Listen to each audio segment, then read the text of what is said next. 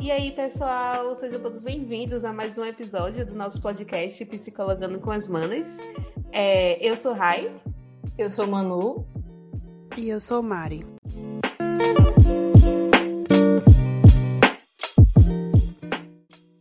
Então, gente, para o episódio de hoje, nós vamos falar um pouco sobre o transtorno de ansiedade generalizada, mais conhecido como TAG.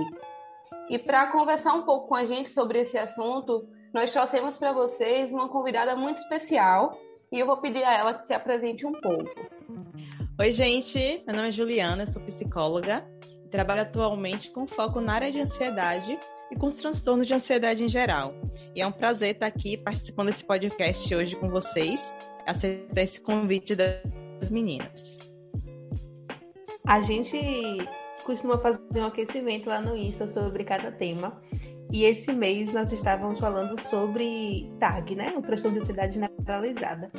Então, como nós temos uma convidada, vamos dar espaço para que ela explique, né, o que é TAG, Ju. Então, TAG é, como você já disse, né, a sigla que a gente usa para o transtorno de ansiedade generalizada.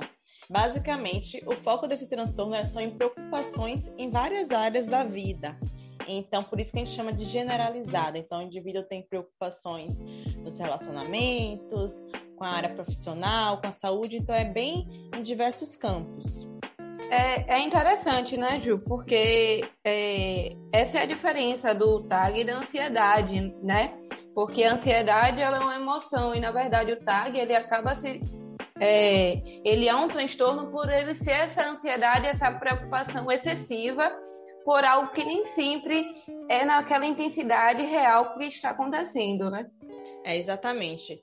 A diferença que acaba nos, nos, evidenciando, né, que é TAG ou que é ansiedade, nesse sentido, tem todos os sintomas, claro, físicos é, e psicológicos, mas uma diferença bem marcante é essa questão da intensidade, do quanto que é excessivo. Porque é normal a gente ter ansiedade com situações profissionais, com as nossas áreas das nossas vidas em geral, né? Como, por exemplo, relacionamento, saúde. Mas no TAG é tudo muito mais intenso, geralmente é desproporcional ao que realmente está acontecendo ou que pode vir a acontecer.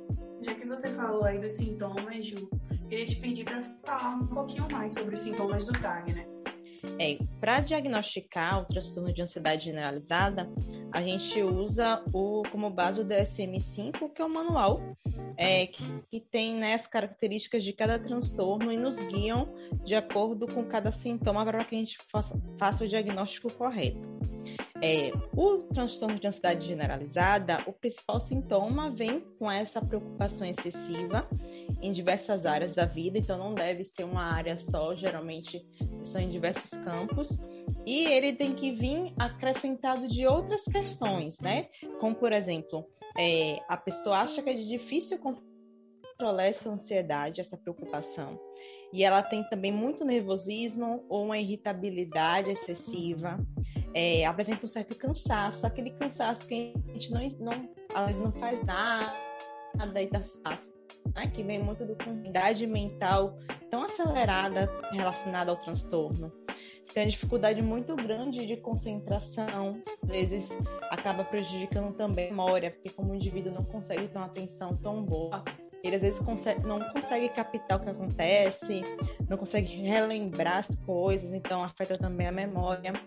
Tensão muscular é muito comum também. E alguns indivíduos também apresentam dificuldade para dormir. Então, geralmente, para a gente fazer esse diagnóstico, é, tem que vir é, entender o que é que está acontecendo. Então, geralmente tem essa questão da preocupação muito grande com as questões futuras e com problemas do dia a dia. E elas costumam vir acompanhadas desses outros sintomas.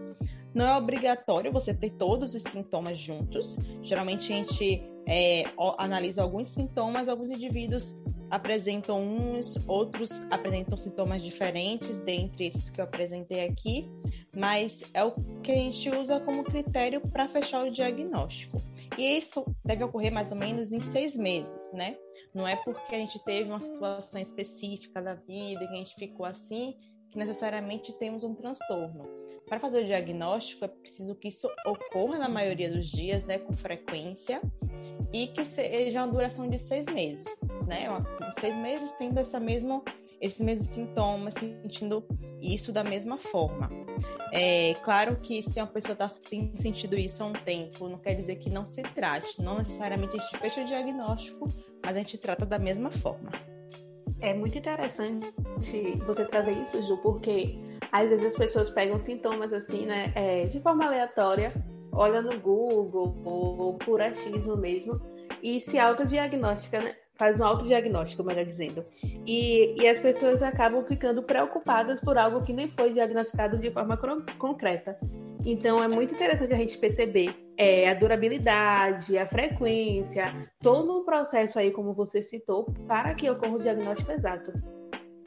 E lembrar que lembrar que esse diagnóstico é feito, deve ser feito por um profissional qualificado para isso, né? E não qualquer pessoa vai olhar os sintomas, olhar a duração e diagnosticar. Não Ou apenas Google, né? por uma pesquisa do Google, exatamente, mana. E não só apenas, ai ah, meu Deus, estou com isso, vou precisar no Google Tag. Não, não é bem assim. É como o Gil traz para a gente, né? Isso é baseado no DSM-5, que é um manual de diagnóstico, é, com acompanhamento de um profissional, do psicólogo principalmente, para que haja o diagnóstico, para que se estude o contexto dessa pessoa, para que entenda realmente se há esse transtorno ou não, ou se é apenas o período que aquela pessoa está passando. Então, como é importante, né, que a gente não não coloque um diagnóstico na gente que, que não é fechado por um profissional. Mas então, Ju, te, pegando essa deixa sua, quais seriam, como poderia ser feito esse tratamento do TAG, né? Tá. É, o tratamento do, do transtorno de ansiedade generalizada, é, as pesquisas, né, os estudos indicam que seja através da psicoterapia mais a medicação, né? E ou não a necessidade da medicação, mas é importante essa avaliação. E a psicoterapia para poder lidar com as questões envolvidas, para poder mudar a forma disfuncional é, de lidar com, com os desafios, com as preocupações, entender um pouquinho por que, que o, o paciente tem tanta preocupação com determinado assunto. Então, essa junção é a junção ideal para que o paciente realmente faça um tratamento efetivo. E que nem sempre vai precisar, é, no caso, Ju, passar pelos dois, né? Algumas pessoas elas podem precisar apenas de uma psicoterapia, que vai atuar na questão do autoconhecimento, né? Mudança de algumas questões que ativam mais ainda a questão do transtorno de ansiedade. E outras pessoas vão precisar vincular os dois. Então, assim, para saber, só indo realmente no profissional para saber de fato, né, como vai conduzir esse tratamento. Isso, é importante a avaliação com esses dois profissionais para que eles analisem é, a necessidade de cada intervenção. E a gente sabe que o transtorno de ansiedade ele não vem assim do nada, né, na vida da pessoa. E algumas pessoas só começam a se dar conta desse transtorno quando eles realmente afetam é, questões dentro do cotidiano, da vida dela, que ela percebe a mudança mais drástica. Então, assim, teria uma causa, Ju, assim, para uma causa associada a esse transtorno?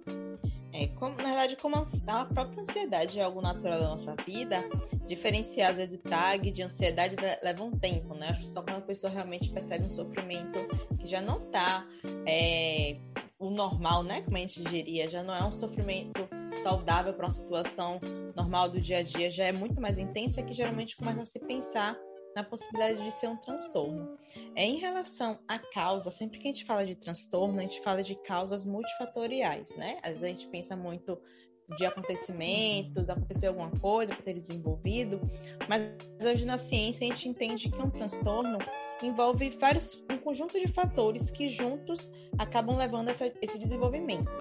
Então a gente fala da personalidade, então das características da personalidade da pessoa, é, da história de vida, do ambiente em que ela vive hoje e do ambiente que ela viveu, né? Todo o histórico de vida dela e também de questões genéticas, né? Como é que a genética acaba influenciando para que ela venha desenvolver o transtorno.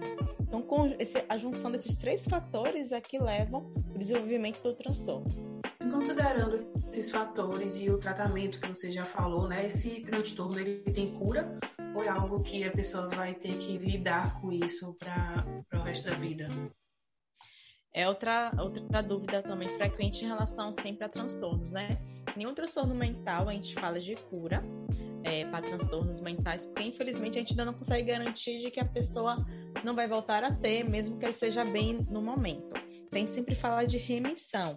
Então, ou a remissão total, em que a pessoa pare de sentir todos os sintomas, ou a remissão parcial, em que os sintomas vão diminuindo. É, então, ainda mais no caso de ansiedade, né, que a gente pode ensinar o paciente as novas formas de se adaptar a determinadas é, coisas que acontecem na vida dele, formas de pensar, de agir, né, fortalecer muitas vezes inseguranças que acabam é, influenciando nessa questão da ansiedade. É, a medicação também vai ajudar e isso vai, vai fazendo com que esses sintomas diminuam ou até deixem de existir, mas acabam não tendo a garantia de que é, eles não voltem a aparecer. Por isso, a gente sempre fala em remissão.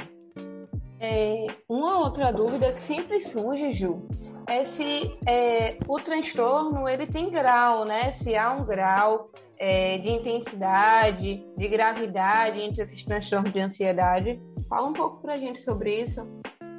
Tem. É, geralmente a gente classifica os transtornos em grau leve, moderado ou grave. E esses graus indicam muito, assim, é, o decorrer do tratamento, tanto o tempo quanto os tipos de intervenções que a gente vai fazendo, né, com o paciente. E é possível que o indivíduo tenha mais de um transtorno de ansiedade associado, Ju? Sim, na realidade é bem comum. É, a gente tem vários transtornos de ansiedade, né? É, eu vou dar os exemplos dos transtornos que a gente tem. Pode ser fobia social, é, fobia específica, é, transtorno do pânico, agorafobia, é, transtorno de ansiedade por conta de medicamentos, que eu não vou entrar, né, exatamente explicando cada um, é, porque senão vai ficar muito longo, mas dentre esses transtornos, eles podem existir juntos, né, e é muito comum, por exemplo, uma pessoa ter um transtorno de ansiedade generalizada, uma fobia de aranha, por exemplo, né, uma fobia de, de inseto, por exemplo, ou um transtorno de ansiedade generalizada com alguma alfobia social, né? Também pode acontecer. São alguns exemplos. E outra coisa que acaba sendo muito comum é a junção do transtorno de ansiedade generalizada com o transtorno depressivo, né? Que não é um transtorno de ansiedade, a depressão, mas é um transtorno que acaba acontecendo o que a gente chama de comorbidade, né? Acontecendo muito com transtorno de ansiedade generalizada. E acaba também sendo um diagnóstico que pode é, ser confuso, né? É, porque acaba se parecendo muito com alguns sintomas. Então, é muito comum que, acabam, que acabem vindo juntos, né? Transtorno de ansiedade com transtorno depressivo. Você até citou alguns exemplos, né, de outros uhum. transtornos de ansiedade e a gente até fez uma publicação no Instagram. Quem tiver dúvidas, quiser saber um pouquinho mais sobre esses outros transtornos, a gente fez uma publicação falando um pouquinho sobre cada um deles. É, mas então, Ju, é, o que acontece muito é que, por uma falta mesmo de autoconhecimento, de não ter um acompanhamento, é, a gente acaba evoluindo para o transtorno de ansiedade. Eu falo a gente e as pessoas mesmo. É, por não cuidar dessa ansiedade, que é uma emoção natural do ser humano, né? E quando a gente acaba não tendo esse cuidado com essas emoções, ela acaba realmente, em algumas situações, desenvolvendo o transtorno de ansiedade generalizada, porque ela acaba maximizando na nossa vida e acaba tendo implicações é, em atividades cotidianas. É, e a gente sabe, Ju, que é, se assemelha muito a porque uma hora a ansiedade ela acaba é, sendo benéfica, nos ajuda, atua como defesa, uma emoção natural do nosso corpo, mas chega uma hora que realmente ela atrapalha nas funções, é, é na rotina da pessoa, mas nem sempre a pessoa está atenta, às vezes passa por esse sofrimento e deixa para lá e vive outro dia e vai acumulando. Então, quando é assim o momento que a pessoa deve parar e dizer não, eu preciso procurar realmente é um profissional para me auxiliar nisso? Quando seria assim o momento mesmo? Acho que o momento que a gente deve buscar um profissional é sempre que a gente está observando que aquilo já está trazendo prejuízos para a gente. é, a intensidade está muito grande, a gente já não está conseguindo fazer as coisas ou faz de forma realmente já prejudicada por conta da ansiedade. Uma coisa que acontece muito é as pessoas que têm transtornos acabam deixando de fazer muitas coisas por conta do, do que sente, né? Então começa a evitar. Então a pessoa de repente paralisa a vida, tudo que ela pode deixar de fazer, ela deixa de fazer para não sentir aquilo, a vida dela deixa de acontecer. É, e é importante buscar o tratamento para que isso não aconteça, né? É interessante começar a observar é, se eu estou tendo crises frequentes. Então, se eu tenho crise de ansiedade, uma crise não é algo que a gente tenha que naturalizar, né? Eu vejo muitas pessoas falando que tem crises com frequência. Então, já é um sinal de alerta. Porque a gente entende que a ansiedade, quando ela está saudável, ela não gera crise. A gente não vem, não, não acontece de ficar com palpitação, falta de ar, a, a ponto de achar que está morrendo, né? Quando, é que são coisas que as pessoas retratam quando tem crise de ansiedade, por exemplo. Então, acho que já é um sinal de alerta. É, todo esse prejuízo, essa intensidade muito grande da ansiedade, já é interessante buscar um profissional, porque, primeiro, que a gente não precisa ter o diagnóstico fechado para tratar, né? A gente consegue fazer um tratamento, já intervenções precoces, mesmo sem ter o diagnóstico. E até para fazer uma avaliação correta, já começar a cuidar disso, para que a ansiedade ela fique no nível saudável, que acabe ajudando a gente e não prejudicando, porque não é função da ansiedade prejudicar a gente. É, então, Isso. na verdade, é interessante que se busque, né, toda vez que é, perceber um sofrimento subjetivo devido a essa preocupação constante e excessiva, né? É, e como isso pode vir a causar também esses prejuízos em relação em, nos relacionamentos sociais, no trabalho, em qualquer outra área da vida. E diante da abordagem qual você atua hoje, é, qual seria a atuação do psicólogo na psicoterapia com o paciente com TAG? Eu trabalho com a abordagem da terapia cognitivo-comportamental, é, que apresenta, né, dentro dos estudos, bons resultados com transtornos de ansiedade em geral. E a gente sempre trabalha com a questão do, da cognição, né, com os pensamentos disfuncionais, os pensamentos que prejudicam o paciente.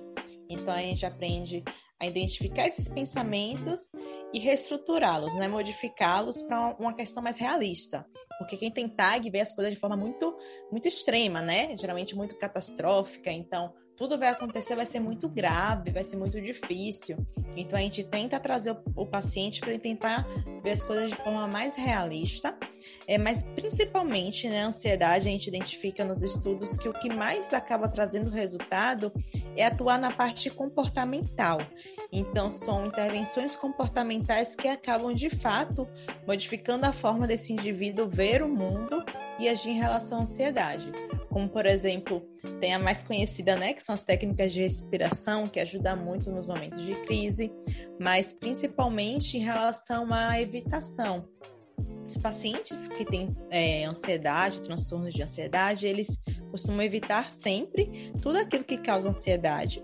Só que isso, no primeiro momento, traz um alívio e depois isso reforça. Então, isso só faz aumentar, né? Com o tempo, a ansiedade fica cada vez maior porque ele se vê cada vez mais incapaz, a situação parece cada vez mais difícil. Então a gente tenta trazer o paciente para que ele consiga ir enfrentando seus desafios aos poucos. Claro que dentro dos limites dele, no tempo dele, mas é o que costuma ajudar muito são as, as atividades comportamentais que faz com que ele veja que as coisas não são necessariamente como a, o transtorno faz ele enxergar, né? Sempre de, de forma mais grave, mais difícil. Então, a gente sempre intervém na questão cognitiva, mas principalmente em questões comportamentais, que reforçam o transtorno. É muito importante trazer isso, porque dá até uma esperança, né, para as pessoas, porque muitas pessoas que estão em sofrimento devido ao transtorno, é, eu já ouvi alguns relatos, elas acabam desistindo de tentar. Então, a gente vê que tem um tratamento, tem uma busca que você pode fazer. Então, se você está nos ouvindo, passando por alguma situação, é possível sim é, realinhar, fazer essas questões que tu trouxe. Então, não existe procurar um, um, tratamento, de procurar um profissional e começar né, a se cuidar e a se preocupar com a sua vida, que é o bem mais valioso que você tem. Sim, isso é bem importante. No consultório a gente vê isso. As pessoas chegam muito sem esperança, né? Meio que acho tentar aqui. E aí, com o tempo, as coisas é como se abrisse uma luz, né? Começa a enxergar as coisas de forma diferente. De repente, começa a dar passos que antes elas nem pensavam em dar, mas que de repente descobrem que conseguem. Então, é importante, eu sempre falo de se dar a oportunidade de, de tentar, de fazer o tratamento adequado também, é, para que a pessoa acabe descobrindo que existe vida além da ansiedade, né? Vida sem uma ansiedade que acabe prejudicando. Então é isso, né? Se você perceber que tem alguma coisa de errado, que tem alguma coisa que está afetando o seu dia a dia, é importante, é importante a gente bater sempre nessa tecla, né? Busque um profissional. E o nosso tempo está acabando. Queria agradecer a participação de Ju. Foi muito bom ter você aqui com a gente. Acredito que tenha tirado dúvidas de muita gente. E espero que futuramente você esteja de volta. Foi muito legal a sua participação. Obrigada, Ju.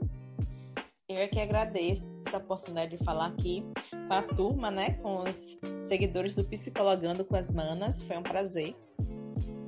Então é isso, pessoal. Vamos ficando por aqui. Lembrando que nós estamos no Instagram com arroba psicologando com as manas. E no próximo episódio a gente vai estar falando sobre saúde mental da população negra. Também vamos estar com outros convidados também bastante especiais pra gente. E é isso. Muito obrigada por ter ouvido a gente até aqui. E até o próximo. Um beijo. Obrigada, pessoal. Obrigada, gente. Um cheiro.